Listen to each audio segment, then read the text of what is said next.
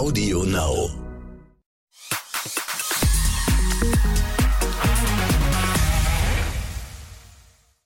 Hallo und herzlich willkommen zu einer neuen Folge von Exklusiv der Podcast. Diesmal mit einem Thema, das seit Tagen dauerpräsent ist in den Schlagzeilen. Der Tod der Queen. Nach 70 Jahren auf dem Thron ist Elisabeth II. mit 96 Jahren verstorben und die ganze Welt trauert. Darüber sprechen wir heute. Wir schauen aber auch darauf, warum nicht alle trauern, sondern auch Kritik zu hören ist. Und wir schauen vor allem auch hinter die Kulissen unserer Sondersendungen dazu. Was bedeutet es eigentlich, wenn man so spontan so eine Sendung aus der Taufe heben muss und stemmen muss. Und meine Kollegin Sarah Sacek war eine von denen, die seit Tagen quasi durcharbeitet im Sonderprojekt zum Tod der Queen. Hallo Sarah. Hallo Bella. Ich freue mich wieder hier zu sein. Wir freuen uns auch immer, wenn du da bist. Und ähm, wie ist denn eigentlich so dein Zustand? Weil du bist ja tatsächlich irgendwie gefühlt Dauer im, im Dauereinsatz und hast bei der Sondersendung mitgemacht. Wie, wie geht's dir und wie herausfordernd ist das eigentlich, sowas auf die Beine zu stellen? Ja, ich kann da nur Megan zitieren. Schön, dass du fragst, wie es mir geht. Ähm, also es ist aktuell gerade wirklich ein Ausnahmezustand. Man kann es nicht anders sagen. Wir schlafen total wenig und ich glaube, ich spreche da für alle Kollegen. Äh, ich weiß teilweise nicht mehr, welchen Tag wir haben. Wir rechnen nur noch in, äh, also Todestag plus eins, zwei, drei von der Queen. Mhm. Ähm, es gibt gar kein normales Leben mehr, keinen normalen Alltag mehr. Alles nebenbei muss jetzt gerade weichen oder, äh, ja, ruhen. Ähm, ehrlich gesagt, man kommt nicht mehr zum Einkaufen, man kommt nicht mehr zum Schlafen, man kommt nicht mehr äh, zu irgendwelchen Freizeitaktivitäten. Es ist gerade wirklich krass. Mm. Man kann es nicht anders ausdrücken. Aber natürlich leben wir genau für solche Situationen als äh, Reporter, als Journalisten, vor allen Dingen als Society-Reporter. Wir lieben ja diese Breaking-News-Momente und die machen ja unseren Job ja auch so würzig. Deshalb sind wir natürlich mit äh, Leib und Seele dabei und voller Leidenschaft. Aber ähm, das sind wirklich Ausnahmezustände. Also ja, hm. man freut sich auf die nächsten freien Tage, die noch nicht unbedingt irgendwo im Kalender stehen. Aber nimm uns alle mal mit äh, auf Produktion sozusagen. Wie läuft so eine Produktion ab von so einer, so einer Sondersendung, die so spontan dann passieren muss? Ja, im Prinzip seit dem Tod der Queen ist alles anders. Es ist nichts mehr, wie es mal war. Auch nicht für uns tatsächlich. Das klingt jetzt so pathetisch, aber äh, wirklich, es ist so. Ähm, es ging ja schon los an dem Donnerstagmittag, als es hieß, ähm, die Queen der geht's nicht gut. Der Gesundheitszustand mhm. ist schlecht, es ist besorgniserregend, ähm, wir sind in Alarmbereitschaft. So. Und danach nahm das ja sehr schnell seinen Lauf. Und wenn man dann auch schon sieht, die Königsfamilie macht sich auf den Weg zu ihr, dann weißt du, okay, jetzt wird's akut, jetzt wird's ernst. Übrigens ähm, auch für uns, die wir ja jahrelang schon, muss man sagen, konferieren und darüber sprechen, was ist wenn. Also wenn dieser eine Tag eintritt, wenn wirklich die Queen stirbt, was passiert dann? Da haben wir wirklich schon über Jahre konferiert und uns einen Plan gemacht, eine Aufstellung gemacht und dann passiert es plötzlich und man muss dann erstmal seinen Plan durcharbeiten, aber natürlich spielen da auch Gefühle mit rein. Da bist du natürlich auch selber erstmal, äh, ja, out of order und muss funktionieren. Ähm, und ja, und dann wird es, nimmt es plötzlich seinen Lauf und nimmt Form an. Und dann hängst du im Prinzip nur noch in Konferenzen am Telefon, checkst die Mails, checkst das Internet und bist wirklich, ähm, ja, du schläfst gar nicht mehr, du bist wirklich nur noch für dieses Thema da. Hm. Ja, das ist schon krass, ne? Weil ähm, für alle, die jetzt irgendwie nicht in den Medien arbeiten, es ist ja tatsächlich so, dass man ähm, so Nachrufe ne, von, von Persönlichkeiten, die schon ein gewisses Alter erreicht haben, dann irgendwie zumindest schon mal schon so ein bisschen vorbereitet, ne? damit, wenn dann irgendwie die traurige Nachricht kommen sollte, ähm, man da nicht von Null anfangen muss sozusagen. Ähm, das ist bei der Queen aber natürlich nochmal was anderes, ne? weil klar, ist, es wird jetzt nicht nur eine kleine Matz, sondern das hat natürlich ganz andere Ausmaße und deswegen ähm, auch die ganzen Konferenzen, die du erwähnt erwähnt hast, schon ähm, ja auch nicht erst seit ein paar Wochen, sondern seit Monaten, äh, teilweise Jahren auch, ne, wo man dann irgendwie schon mal so sich erste ähm, Konzepte überlegt hat und so, ne? Und dann ist es aber natürlich noch mal was anderes, wenn es dann wirklich soweit ist. Und es ist ja auch so, ähm, es gab dann ja auch irgendwie ähm, dann äh, so Codenamen auch, ne? Das fand ich ja so verrückt, äh, wo ich dann dachte, es hat mich auch total emotionalisiert, ne? Der Codename London Bridge is falling down. Also mein Gott, das ist, also fand ich total krass. Und dann gab es ja jetzt irgendwie für die ähm, für die Reise des Sargs irgendwie auch noch Operation äh, Unicorn. Und habe ich mich gefragt, was, warum eigentlich? Also wo kommen diese ganzen Codenamen auf einmal her? Warum braucht es das überhaupt? Ja, also äh, übrigens, wenn du das jetzt so sagst und erwähnst, wie diese ganzen Codenamen sind, ich krieg Gänsehaut. Nenn mich verrückt, ja. aber irgendwie macht das was mit mir. Und ähm, genau diese Codewörter sind es ja dann auch, die sozusagen die Pläne sind. Auch schon am Königshof, genauso aber auch übrigens bei uns. Also bei uns hieß es auch Operation London Bridge. Ähm, übrigens auch die Konferenz, von der ich sprach. Vielleicht müssen wir noch ganz kurz einführen. Du hast gerade gesagt, Matz, das ist bei uns natürlich so ein gängiger Begriff, aber Leute, die uns äh, nur zuhören und ein vielleicht. Fernsehbeitrag. Ein Fernsehbeitrag, genau. Die Matz ist ein mhm. Fernsehbeitrag. Und ähm, genau, wir haben Nachrufe schon produziert, natürlich, aber wenn die Queen stirbt, das ist ein Ausnahmezustand, weil natürlich so ein Ereignis gibt es nicht ein zweites Mal das ist, das ist wie eine Ära, die zu Ende geht. Und dann eben hast du diese Codenamen, London Bridge is falling down, London Bridge is ist down. Ist down, genau. Also dann ist sie ja gestorben. Also Falling Down ist ja quasi, äh, sie liegt im Sterben hm. und äh, dann ist sie gestorben. Das konntest du ja minütlich miterleben. Es war ja wie so ein Live-Ticker. Hm. Ähm, und das macht natürlich auch noch mal was mit dir, wenn du dich die ganze Zeit damit beschäftigst und ähm, ja, thematisch einfach so nah dran bist. Hm. Die äh, Operation für Prinz Philipp, der ja vor ihr gestorben ist, hieß Fourth Bridge. Und ähm, jetzt quasi der Ablauf bis zur Beerdigung, hast du gesagt, heißt Operation Unicorn. Und ähm, Charles äh, Einführung bis zum König äh, nennt sich und auch jetzt seine ganzen seine ganzen Ämter und seine ganzen Besuche, die er macht, äh, nennt sich Springtide. Mhm. Also alles verrückte oder irgendwie ungewöhnliche Codenamen, ähm, ja, mit denen die am Hofe natürlich jonglieren, aber wir ja auch irgendwie ein bisschen. Aber warum, warum, äh, warum ist das so? Also warum gibt es diese Codenamen überhaupt und was steckt dahinter? Also steckt da wie bei uns sozusagen, ähm, ja, ist das ein Name für bestimmte Abläufe, die dann jeder verinnerlicht hat, unter denen er was verstehen kann? Oder wo, wozu braucht es die? Der Königspalast, der rechnet ja auch ähm, vom Todestag an. Also das heißt D-Day, Death Day, äh, plus eins, plus zwei, also Todestag plus den nächsten Tag, plus den zweiten Tag und so weiter. So rechnen die gerade bis zur Beerdigung, die ja am äh, 19. stattfindet. Das ist der Montag. Ähm, und bis dahin findet einfach diese Operation Unicorn und auch natürlich die Operation London Bridge statt. Die Agenda, die sie irgendwann mal festgelegt haben, wahrscheinlich hat da auch die Queen selber mitgearbeitet, so wie das ja auch schon bei der Operation Fourth Bridge war. Da hat ja Prinz Philipp sehr viel mitgearbeitet vor seinem Tod. Mhm. Also die haben mitbestimmt und ähm, die bestimmen eben mit, was genau wann, wie, wo passiert. Also es ist wirklich, kannst du dir vorstellen, ein minutiös geplanter Ablauf, die Royals wissen, wann sie wo, an welchem Tag sein müssen. Das ist verrückt. Das kann man sich gar nicht vorstellen. Und es ist vor allem so verrückt, Sarah, weil das alles so klappt.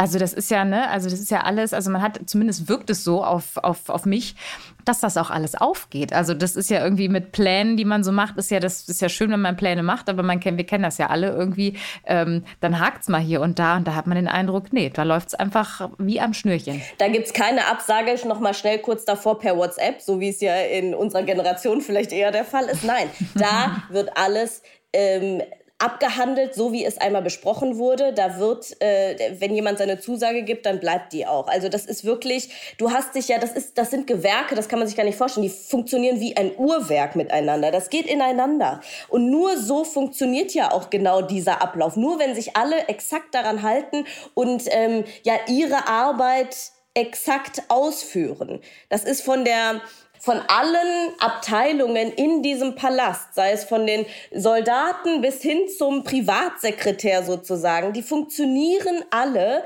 äh, inklusive natürlich der Mitglieder der Royal Family. Mhm da gibt es keine Absage, da gibt es kein, ich bin jetzt mal krank oder ich habe keine Lust oder ich will weinen in meinem stillen Kämmerchen und trauern. Nein, das kommt ja auch noch hinzu. Sie dürfen ihre Gefühle gar nicht zeigen. Mhm. Man wundert sich ja auch immer, äh, wie können die da so stark am Sarg stehen? Wie können die da so, ja, fast emotionslos und unterkühlt ohne eine großartige Mimik, ähm, ja, vielleicht ein bisschen Trauer ist in denen ins Gesicht geschrieben, aber sonst wirklich nicht, wie man das sonst aus seinen Momenten, wenn es um eine Beerdigung geht, kennt.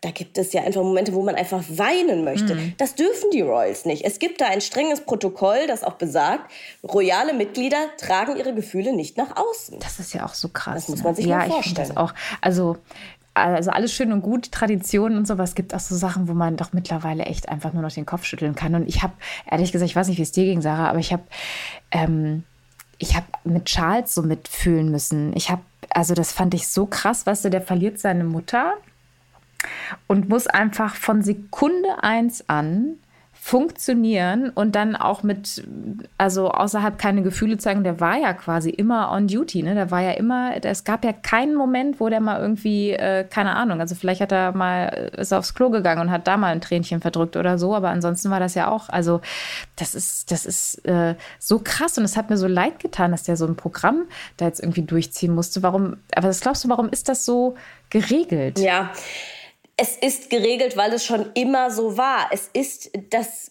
Gesetz, wenn er König wird, dann ist seine Mutter gestorben.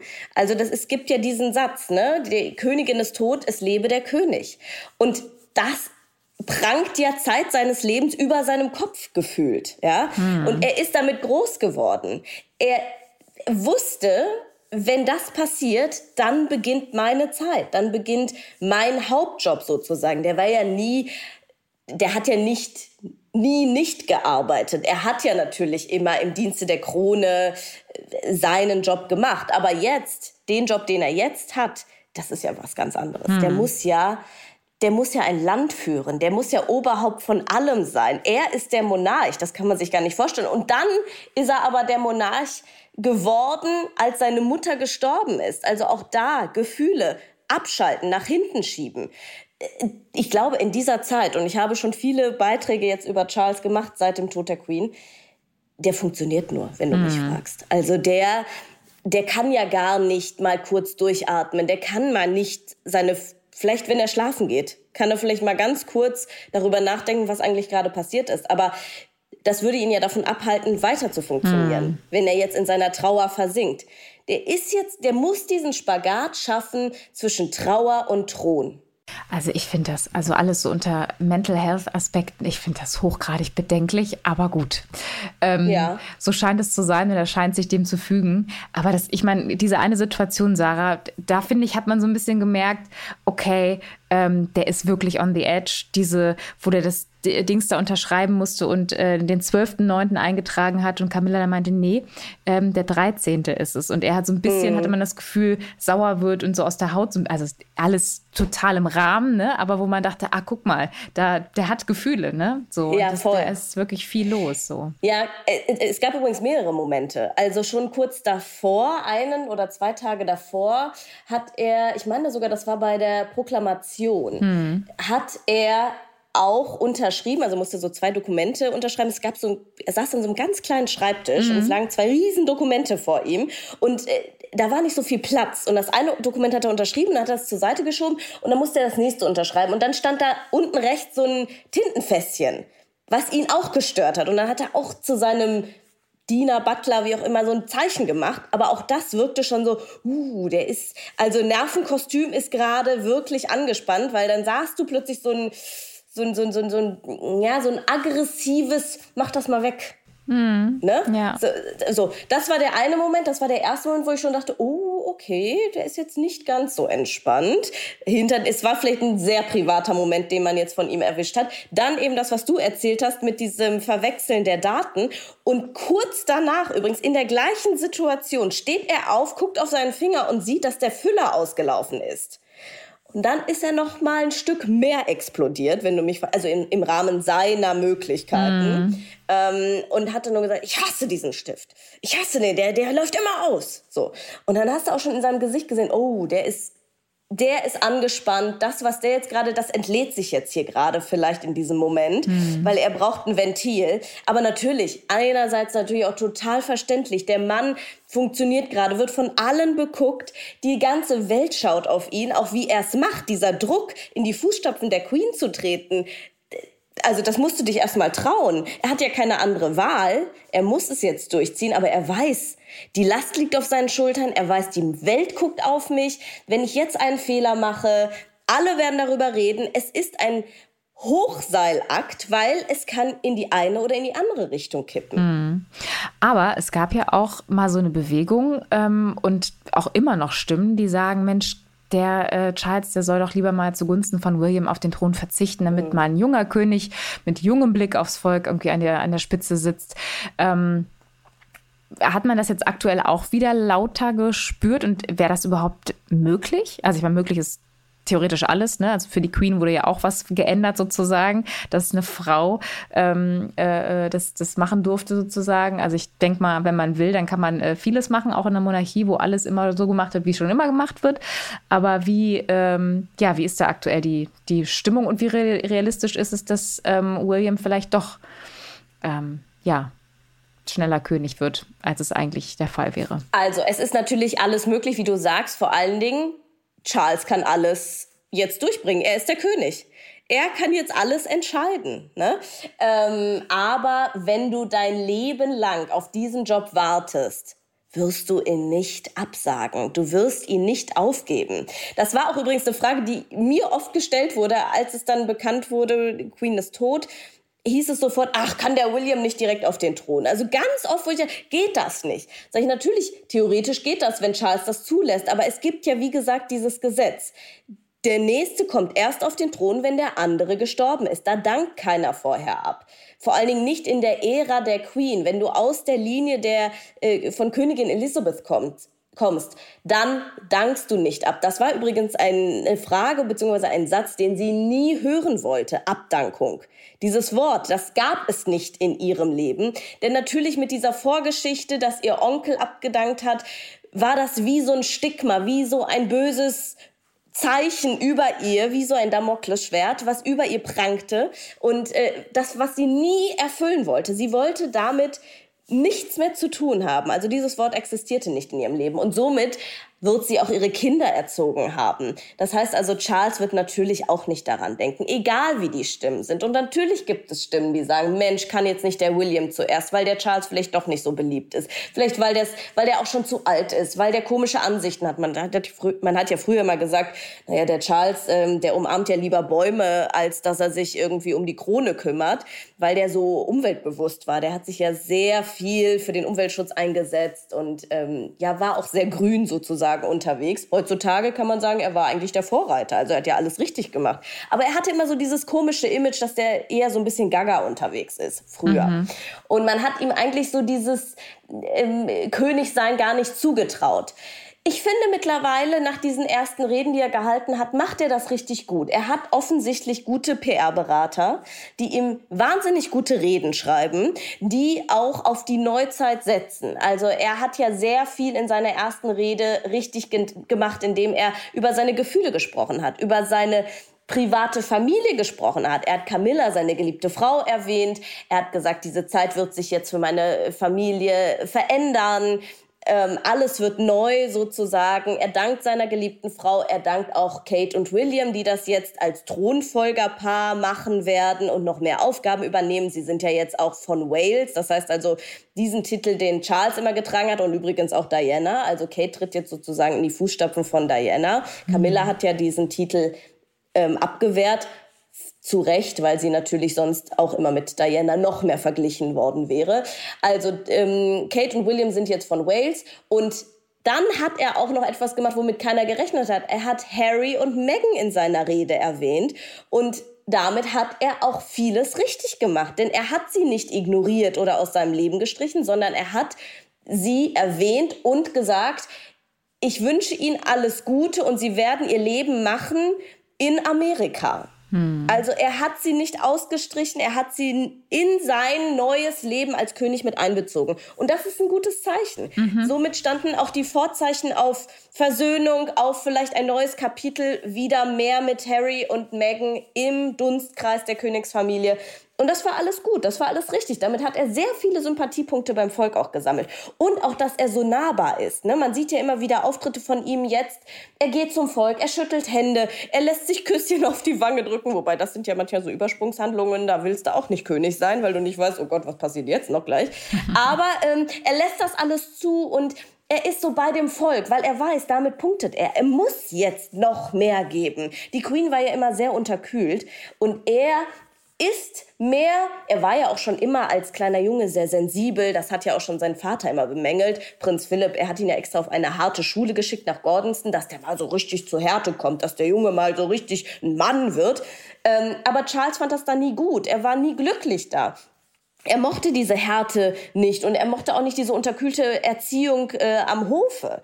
Seine Mutter hat ihm ja eher mit Strenge und Kühle erzogen, auch sein Vater, weil sie wollten, dass der so ein richtig starker, harter Kerl wird für eben den Thron später. Mhm. Aber der Charles, der war ein musischer Mensch und ist natürlich ein musischer Mensch. Er malt gerne, er hört gern Musik, er ist so der Künstler und die sind immer sensibler. Aber dadurch kriegt er natürlich auch die Schwingungen mit, die so ein Volk auch mit sich bringt. Ne? Also er kriegt vielleicht eher eher mit, wenn was schief läuft. Er fühlt vielleicht mehr, hm. ist so meine Vermutung. Und vielleicht deshalb wagt er jetzt auch mehr den Schritt ins Volk, lässt sich da feiern, lässt sich, ja, lässt sich mehr auf diese, auf sein, sein Volk, auf, auf seine Menschen, die er jetzt führen wird, ein. Vielleicht ähm, erleben wir demnächst auch einen komplett anderen Charles. Also manchmal ist das ja so, man kennt das ja, ne? wenn man irgendwie unter Beobachtung steht und die Queen war ja immer da und hat irgendwie natürlich auch, ähm, also stand ja unter ihrer Beobachtung, ist ja klar, ist die Mutter, ist die Queen und so, ne?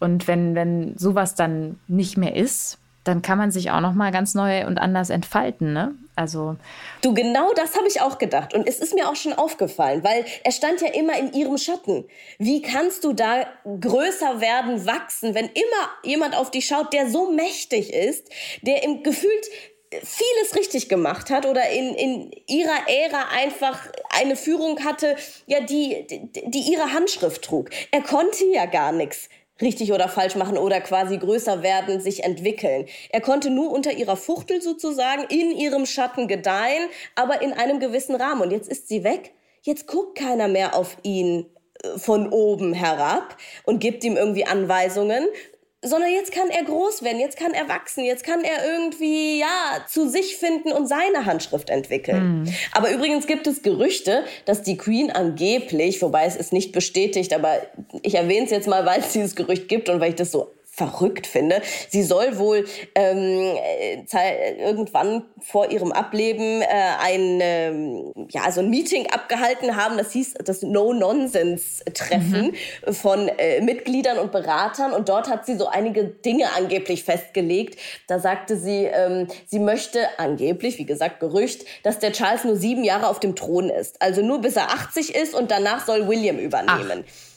Und äh, ja, angeblich. Aber wie gesagt, ist nicht bestätigt. Aber das Schöne, Sarah, das Schöne ist ja, wir werden es erleben. Absolut. Also, ne, das sind ja erleben. Dinge, die jetzt nicht schwammig sind, sondern die sehr on point sind. Und wenn er 80 ist, werden wir sehen, ja. ob und, er dann weiter König bleibt oder ja, nicht. Absolut. Und sie, ich meine, das ist schon, also wenn es wirklich stimmt, dann wäre das schon krass. Weil dann lässt sie ihn ja auch nicht über den Tod hinaus los. Ne? Also das musst du dir mal vorstellen.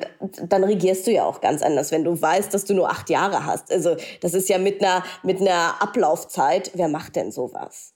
Das finde ich zu krass. Also ich glaube nicht dran, aber wie gesagt, diese Gerüchte gibt es, dass es da diesen, diesen kleinen Gipfel gab. Aber das wäre zu krass. Mhm. Aber ja, wie gesagt, wir werden sehen. Und du hast eben auch schon in der, ähm, also seine Rede erwähnt, wo er auch äh, Meghan und Harry ähm, ja, nicht, nicht ausgeschlossen, sondern ganz aktiv eingeschlossen hat. Und das ist ja in der Tat, ne, also in der ganzen Trauer, die die Menschen gerade empfinden, echt so ein, ähm, so ein Lichtblick, finde ich auch. Ne? Diese Bilder von den Vieren, äh, von William und Kate und Harry und Meghan zusammen. Ähm, man hat auch so ein bisschen das Gefühl, dass es, äh, dass den, dass die Menschen das irgendwie, dass sie das schön finden, also dass sie das irgendwie auch erhält, ne? Und dass, das, dass denen das irgendwie, ähm, dass sie ganz erleichtert sind. Ähm, empfindest du das auch so? Also, dass das jetzt so ein Punkt ist, wo ja, wo die Familie doch noch mal zusammenrückt und auch die Geschwister, die Brüder zusammenrücken? Also, wenn du mich fragst, ich fand es so schön, die vier wieder zusammenzusehen und auch so vom Gefühl her, alles was war, ist gerade vergessen. Jede böse Schlagzeile, jedes böse Wort, jede Stichelei, also die sind wieder vereint, die Fab Four, die Fabulous Four, die fantastischen vier, wie man sie ja damals genannt hat.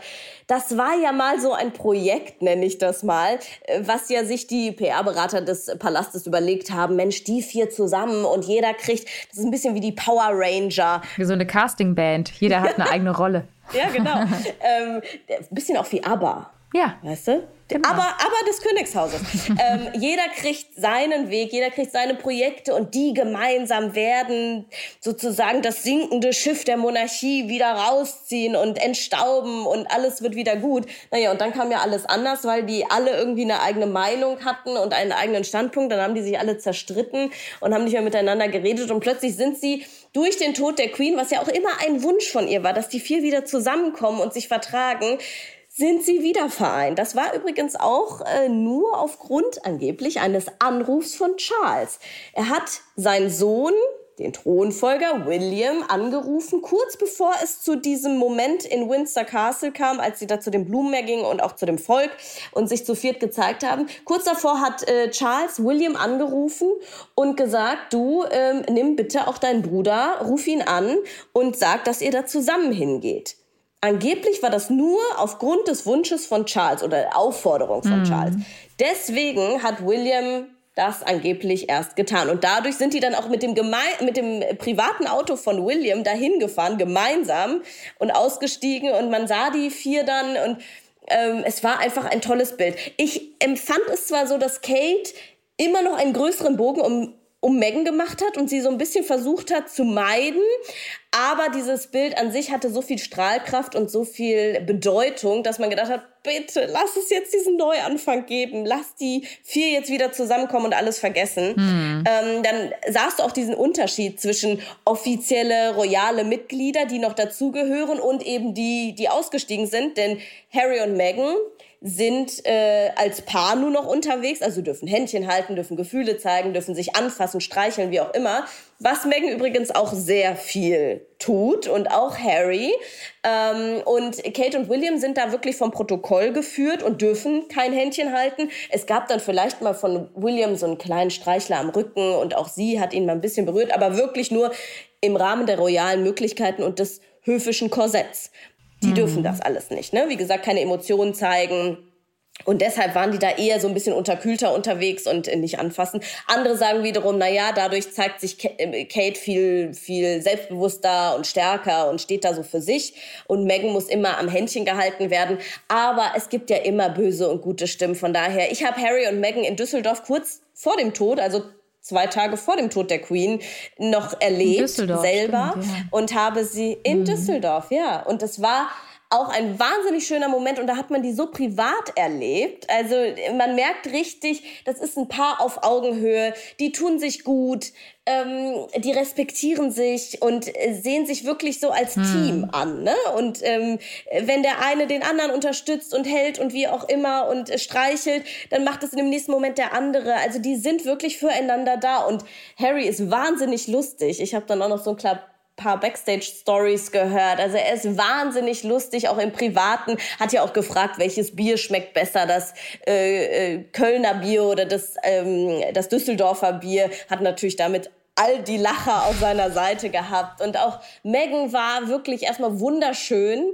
und hat sich dem Volk so zugewandt. Übrigens, Hunde hatten auch sehr viele Pluspunkte bei den beiden. Also sobald da ein Hund war, haben die sich sofort zu dem äh, gekniet und, und auf den gestürzt. Und die sind ja so sehr tierlieb und, und sehr hundeverbunden. Und äh, ja, das war einfach ein ganz, ganz toller Auftritt. Natürlich ähm, alles noch nicht mit dem Vorzeichen der Queen geht es schlecht, denn an dem Tag hat sie ja auch noch die Premierministerin mm. empfangen. Da gab es ja das letzte, letzte Foto von der Königin.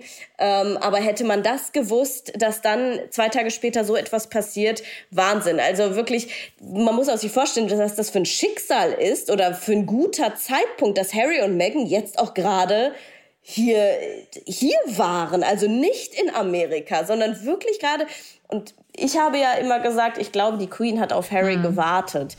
Das klingt jetzt auch ein bisschen bedeutungsschwanger, aber irgendwie habe ich das so empfunden. Jetzt hat er sie ja nicht äh, bei ihrem letzten Atemzug begleiten können, weil er ja zu spät kam.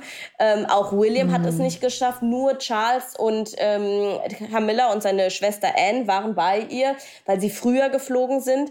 Aber ähm, trotzdem war er natürlich noch irgendwie ja in dem Dunstkreis da und hat das ja auch alles noch miterlebt. Und ich glaube, die Queen Harry war ja immer ihr Lieblingsenkel. Die haben ja sehr viel Quatsch auch zusammen gemacht. Er hat sie auch so ein bisschen aufgelockert, sei es jetzt für eine Werbung bei Invictus Games oder sie hat ja auch mal mit Daniel Craig ähm, bisschen James Bond-Manier im Palast äh, gespielt und ist dann ähm, ja das war also das war einfach die Queen war irgendwie plötzlich lockerer durch diese neue junge Generation und Harry hat sie glaube ich immer wieder amüsiert und ähm, ja er hatte nicht diese diese Strenge und dieses ich sag jetzt mal Stock im Popo, mhm. sondern er war ja eher der coole, lockere Royal. Und das hat, glaube ich, die Queen ganz gut erfreut. Also er hat da sehr viel Humor auch in ihr Leben gebracht.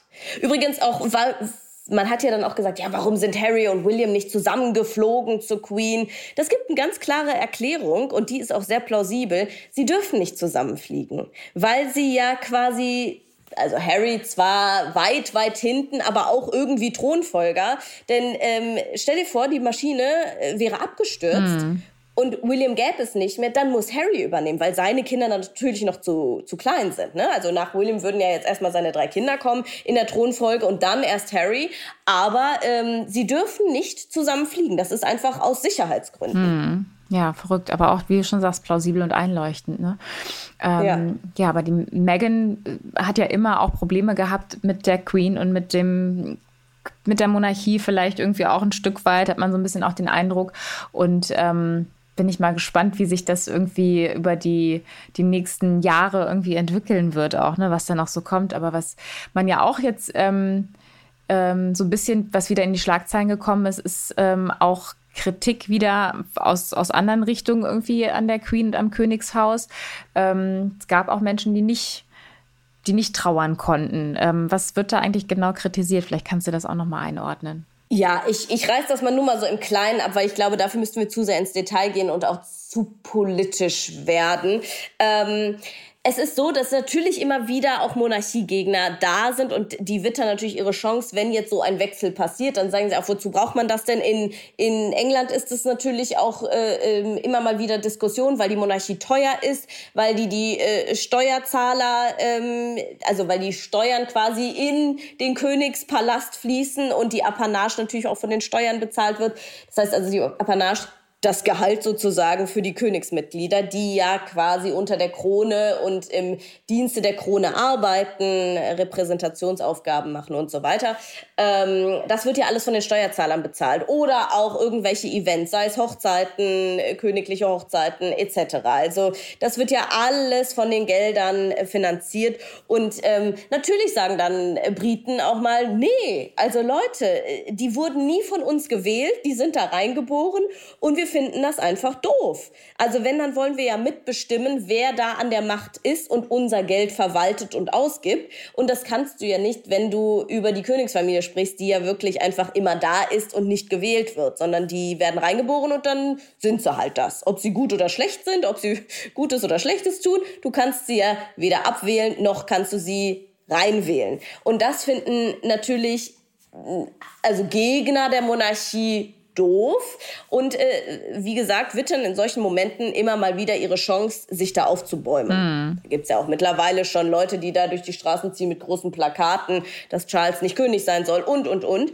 Ähm, und dann gibt es natürlich auch noch, zum Beispiel in Afrika, ähm, die einst britischen Kolonien, die eben sagen, naja, sie hat sich irgendwie in unseren schwersten Zeiten nie um uns so richtig gekümmert. Die brauchen wir nicht. Ich kann gar nicht trauern, weil ähm, sie geht mir nicht nahe, sie hat mir nicht geholfen, also kann ich jetzt auch nicht menschlich reagieren. Solche Stimmen gibt es auch aus Afrika. Hm. Aber wer weiß, ne? Vielleicht kann Charles tatsächlich da irgendwie ähm findet er da irgendwie auch dann äh, Worte für oder eine andere, eine andere Richtung oder sowas. Das wird die Zeit auf jeden Fall zeigen. Es steht aber ja noch ein, ähm, äh, ein großes Ereignis aus, nämlich die Beerdigung.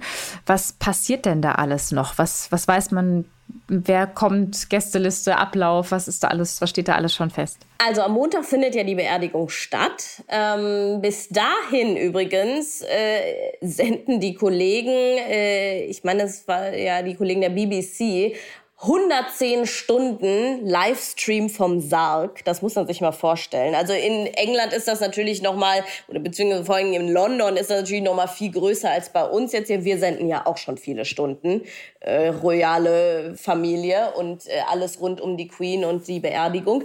Aber ähm, ja, der Sarg ist da jetzt aufgebahrt ähm, und die normalen Menschen, also quasi die Bürger, das Volk kann sich jetzt von der Queen verabschieden. Die hat ja schon eine kleine Reise hinter sich. Sie war schon in Edinburgh und danach ist sie quasi nach London gekommen.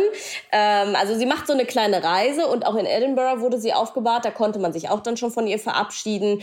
Und am Ende, also nach London, nach der Beerdigung, wird sie die allerletzte Reise nach Windsor antreten und dort beerdigt an der Seite ihres Mannes Prinz Philipp, der jetzt noch sozusagen, das klingt jetzt so ein bisschen hart, aber zwischengelagert ist sozusagen und auf sie wartet. Und im Tod werden sie dann wieder vereint als Paar und nebeneinander beerdigt. Ganz romantisch. Auch da sind wir wieder bei der Romantisierung dieser Zeit.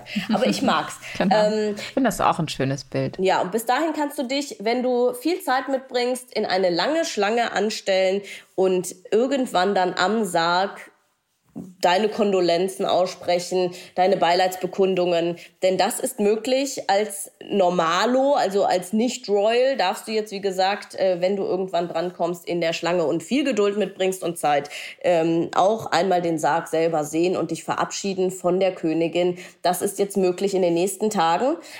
Aber du kannst dir vorstellen, wie lang die Schlangen sind. Menschen übernachten da schon, um eben irgendwann zum Sarg zu kommen. Das ist schon wirklich Wahnsinn. Das ist schon, das ist wirklich, also die Bilder sind schon beeindruckend. Da könnt ihr natürlich irgendwie auch auf wip.de, ähm, auf äh, RTL Plus gucken, was wir da irgendwie alles an Content haben, wenn ihr das mal sehen wollt, einen Eindruck äh, euch visuell verschaffen wollt. Wir begleiten das ja auch auf unseren Social-Kanälen äh, unter anderem und dass das da, ne, Zelte aufgebaut werden und so, weil die Leute halt dann unbedingt, wenn es denn soweit ist, ähm, die Möglichkeit haben wollen, weil auch wenn man Tage Zeit hat, der Ansturm ist so extrem, dass das, dass das nicht nicht ausreichen Nein. wird. Also nicht jeder, das ist klar, nicht jeder, der sich persönlich sozusagen verabschieden möchte am Sarg, wird dazu die Möglichkeit haben.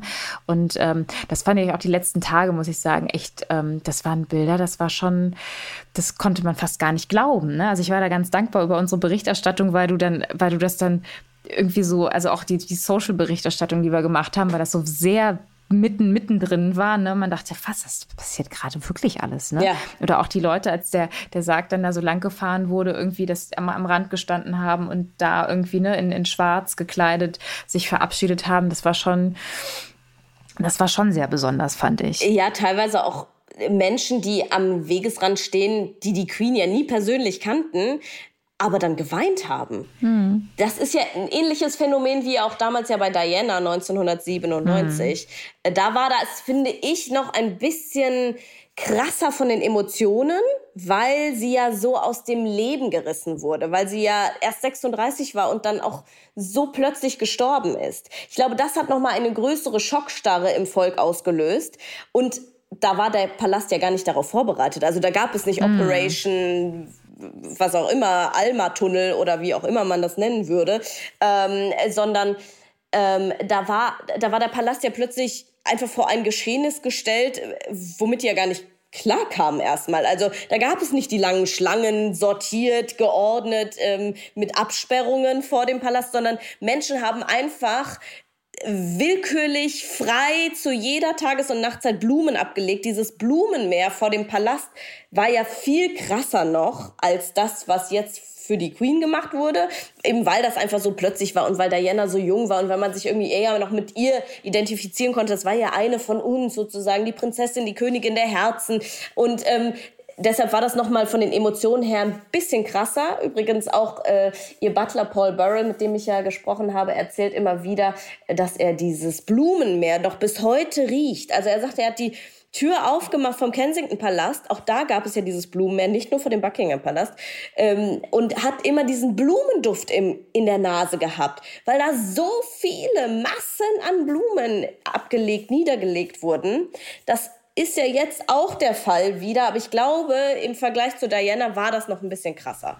Und es hieß doch auch, dass man nicht, nicht überall Blumen ablegen durfte, weil man weiß ja nicht, was da jetzt irgendwie eventuell äh, drin versteckt sein könnte in so einem Blumenstrauß. Ne? Also das ist ja, ja in der heutigen Zeit. Genau, das ist auch alles nochmal ein bisschen anders reglementiert und so.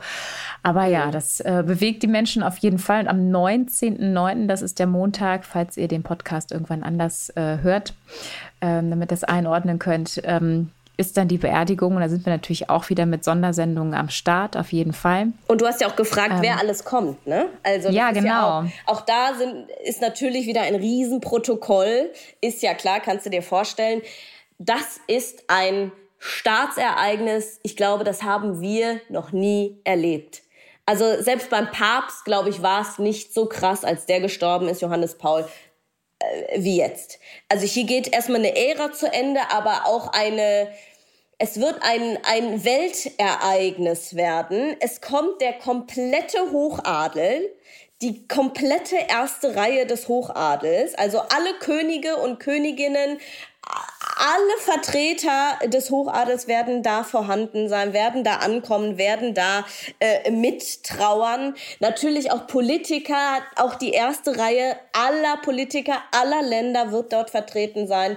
Und äh, übrigens auch von den Royals äh, sogar Juan Carlos, der ja im Exil gerade ist, also nicht, ähm, nicht mehr im Amt des Königs sozusagen, hat sich angekündigt. Also, dass man mal sieht, welche Dimensionen da auf London zukommen. Das ist, das ist nicht, das ist gar nicht begreifbar. Mhm. Ja. Und natürlich die normalen Menschen, also das Volk wird natürlich auch am, am Wegesrand stehen, hinter den Absperrungen. Die werden da auch campen. Das können die Briten ja immer sehr gut, ob es jetzt Hochzeit oder Beerdigung ist. Die schlagen dann ihr Zelt da auf und schlafen da ein paar Nächte vorher, um den besten Platz äh, an der Absperrung zu haben. Das ist ja wirklich verrückt. Ja? Äh, das ist so wie zu einem zu einem krassesten Popkonzert äh, vorher zu zelten. Nur ein bisschen anders. Ähm, nur ein bisschen anders, aber um das mal vom Gefühl her zu ja. haben, ne? die Leute, ja. denen ist das alles egal. Ich meine, das wird auch ein, ein ähm, Trauertag und auch ein Feiertag werden. Die werden natürlich alle nicht arbeiten, aber ähm, ja, man kann sich das gar nicht vorstellen. Also ich glaube, London wird in so einem Ausnahmezustand sein. Ich glaube, das war vielleicht das letzte Mal, als Diana gestorben ist. Ja, es wird auf jeden Fall ähm, ein krasses, krasses Ereignis sein. Und wir sind natürlich auch vor Ort. Wir kriegen es mit. Du wirst wahrscheinlich auch involviert sein. Wir sind vor Ort. Du wirst nicht drum rumkommen, Sarah. Und du mhm. willst auch gar nicht drum rumkommen, weil es einfach, das Nein. ist ja ein, ein Top-Ereignis, in Anführungsstrichen, wenn man das mal, das klingt immer so verrückt, ne? wenn man irgendwie so einen Tod irgendwie als Top-Ereignis, aber journalistisch gesehen ist es, wie du sagst, Ding, durch, wegen der Brisanz, weil das ist nicht wiederholbar. Ne? Also heiraten, Nein. auch super, das kann irgendwie ein paar Mal passieren, aber das ist halt endgültig und deswegen irgendwie auch, ähm, ja, hat es einen anderen Newswert, wenn man es jetzt irgendwie so ganz ja. Das geht in die Geschichtsbücher ein. Das genau. geht in die Geschichte, das ist historisch, das ist ein historischer Wendepunkt jetzt gerade. Und natürlich, du sagst es, also natürlich bin ich involviert, ähm, ganz klar.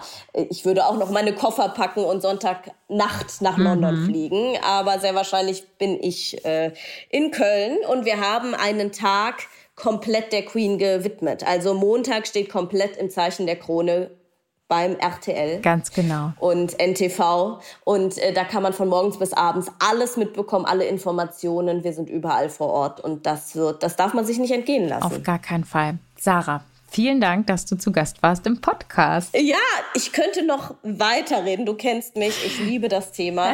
Wir haben ja auch noch über diverse Themen nicht gesprochen, sei es die Schmuckschatulle der Queen zum Beispiel. Aber die Schmuckschatulle. Vielleicht ein ja, auch spannend. Erzähl mir von der Schmuckstatue der Queen. Wenn ihr noch könnt, das ist jetzt quasi Add-on. Wir könnt, ihr könnt auch jetzt, wir können auch jetzt PS sagen, aber es gibt auch noch das Add-on, nämlich die, für die, für die Hardcore-Fans, ja. ähm, der Hidden Track sozusagen. Ich sag schon mal vorher Tschüss. Bis zum nächsten Samstag, da gibt es eine neue Folge. Und für alle, die jetzt noch Bock haben auf die Schmuckstatue der Queen, die bleiben jetzt dran, weil jetzt erzählt die Sarah von der Schmuckstatue der Queen. Erzähl. Extended Version. So, ja, also die Schmuckschatulle der Queen, die kannst du dir vorstellen, sie ist riesig groß. Also es ist quasi die Schatzkammer, ja. Da ist ja alles vorhanden, von Tiara über Krone bis hin zur Brosche, äh, Riesenkollier, äh, Riesenohrringe, kleine Ohrringe, alles, was das Schmuckherz begehrt Alle Juweliere rasten wahrscheinlich aus, wenn sie das da sehen. Ähm, und natürlich ist jetzt die große Frage, wer bekommt denn nun all dieses Geschmeide, die Klunker, ja? Du kannst ja jetzt nicht einfach nur sagen, so, äh, Schmuckschatulle ist auf, jeder darf mal. Ähm, kann ich mir vorstellen, dass da einige äh, raffgierig sind und mal tief in die Schatulle greifen. Nein, das ist natürlich auch vorher bestimmt. Das hat die Queen festgelegt. Natürlich, weil Camilla jetzt ja an der Seite von von Charles, dem König, auch Königsgemahlin ist. Das ist ja auch noch mal ein Upgrade für sie, übrigens durch die Queen. Bekommt sie natürlich diverse Schmuckteile der Queen, weil sie muss ja auch repräsentieren. Sie hat jetzt viele Auftritte, da kann sie ja nicht immer das Gleiche tragen sondern sie wird gut ausgestattet. Aber wer den größten Teil der Schmuckschatulle bekommt, ist angeblich Kate, die ja quasi an zweiter Position jetzt ist als Thronfolgerin, Thronfolgergattin. Also William wird ja dann irgendwann den Thron besteigen und sie an seiner Seite sein. Ähm, sie wird den meisten Schmuck bekommen tatsächlich. Und das hat man jetzt auch am ähm, Mittwoch gesehen, als der ähm, Sarg in London quasi gezeigt wurde und auch schon mal so eine kleine Trauerfeier stattfand. Da haben Camilla und auch Kate Broschen der Queen getragen. Vor allen Dingen ähm, Kate hat ihre große ähm, Brosche getragen. Das war eine, ähm, ja, es war so ein Ahornblatt ich meine, es war ein Ahornblatt, es war auf jeden Fall so ein Blatt mit drei Perlen. Diese Brosche trägt sie schon lange. Das war ein Geschenk damals. Und äh, auch ähm, Perlenohrringe und natürlich hat sie auch eine Tiara oder diverse Tiaren. Äh, es ist da einiges von ihr jetzt dazugekommen, von der Queen in Kates Schmuckschatulle. Ähm, wer ein bisschen leerer ausgeht, äh, verständlicherweise ist Megan, obwohl ihr natürlich auch der Schmuck sehr gut stehen würde. Aber sie hat tatsächlich auch an dem Mittwoch ein Geschenk der Queen getragen, und zwar Ohrringe. Ähm, so kleine ähm, Perlenohrringe waren das. Die hat sie bei ihrem ersten und übrigens einzigen Treffen mit der Queen geschenkt bekommen. Also einzigen äh, Treffen alleine mit der Queen. Natürlich hat sie sie öfter getroffen, aber es war ein kleines Treffen von ihr mit der Queen alleine und da hat sie diese Ohrringe geschenkt bekommen. Also natürlich auch aus Respekt trägt man dann zu solchen Anlässen diese Geschenke oder Leihgaben der Queen. Und wie gesagt, mittlerweile äh, muss das ja aufgeteilt werden und natürlich kannst du dir auch vorstellen, das ist wie so ein Fundus. Wenn du dann ein Event hast als Royal, dann gehst du da mal hin. Und früher hat die Queen dann immer gesagt, gut, du bekommst diese Tiara heute, du nimmst diese Kette, du bekommst das und das. Also natürlich muss es auch abgestimmt werden zu den Outfits. Früher hat sie das so ein bisschen verwaltet und jetzt wird es sehr wahrscheinlich dann Camilla machen. Und wie gesagt, Kate, die ja jetzt üppig ausgestattet wurde. Man muss einfach immer gucken, was die tragen und dann. Weiß man, dass es aus dem Fundus der Queen ist. Ja. Herrlich, oder? Herrlich. Ach ja, ich habe da gar keinen Schmuck gehen. Also mich interessiert Schmuck ja interessanterweise 0,0. Aber hier hättest du jetzt weitergehört, ne? Du hättest natürlich den Podcast weitergehört. Ich hätte jetzt auf jeden Fall weitergehört, ja, weil ich, weil ich einfach den Umgang damit so spannend finde. Also die Tatsache, dass die Queen dann ähm, Schmuck zuweist ja. und sagt, guck mal, du darfst heute das da. Ich meine, das sind ja auch Werte, ja. die du dann irgendwie dir ans Ohr hängst oder um den Hals legst, ne? Und das finde ich irgendwie, das finde ich alles total ähm, unwirklich, aber total unterhaltsam immer. Deswegen vielen Dank für diesen Hidden Track. Ja, gerne. Auch, unwir auch unwirklich die Krone auf diesem Sarg zu sehen, ne? Also, das ist ja schon ja. krass. Ja, total krass. Ja. Das stimmt. So. Gut. Und es ist wahrscheinlich so ein bisschen, es gab doch früher so Songs, die einfach never ending waren, wo man dann so ausgefadet hat, weißt du, die kein fertiges Ende hatte, sondern wo dann so, ich glaube, wir müssen hier auch irgendwann einfach ausfaden. Ich kann einfach weil, leiser reden. Weil wir einfach. Ich werde einfach immer genau, leiser. Weil wir einfach nicht zum Ende kommen. Ja, weil es so viel. Vielleicht kriegen wir das in der Post-Production so hin, dass das einfach so, einfach so ausgefadet wird. Genau, wer bis hierhin zugehört hat, vielen Dank fürs Zuhören. Sarah, bis nächstes Mal. Ja. Und ähm, macht's gut. Tschüss. Tschüss.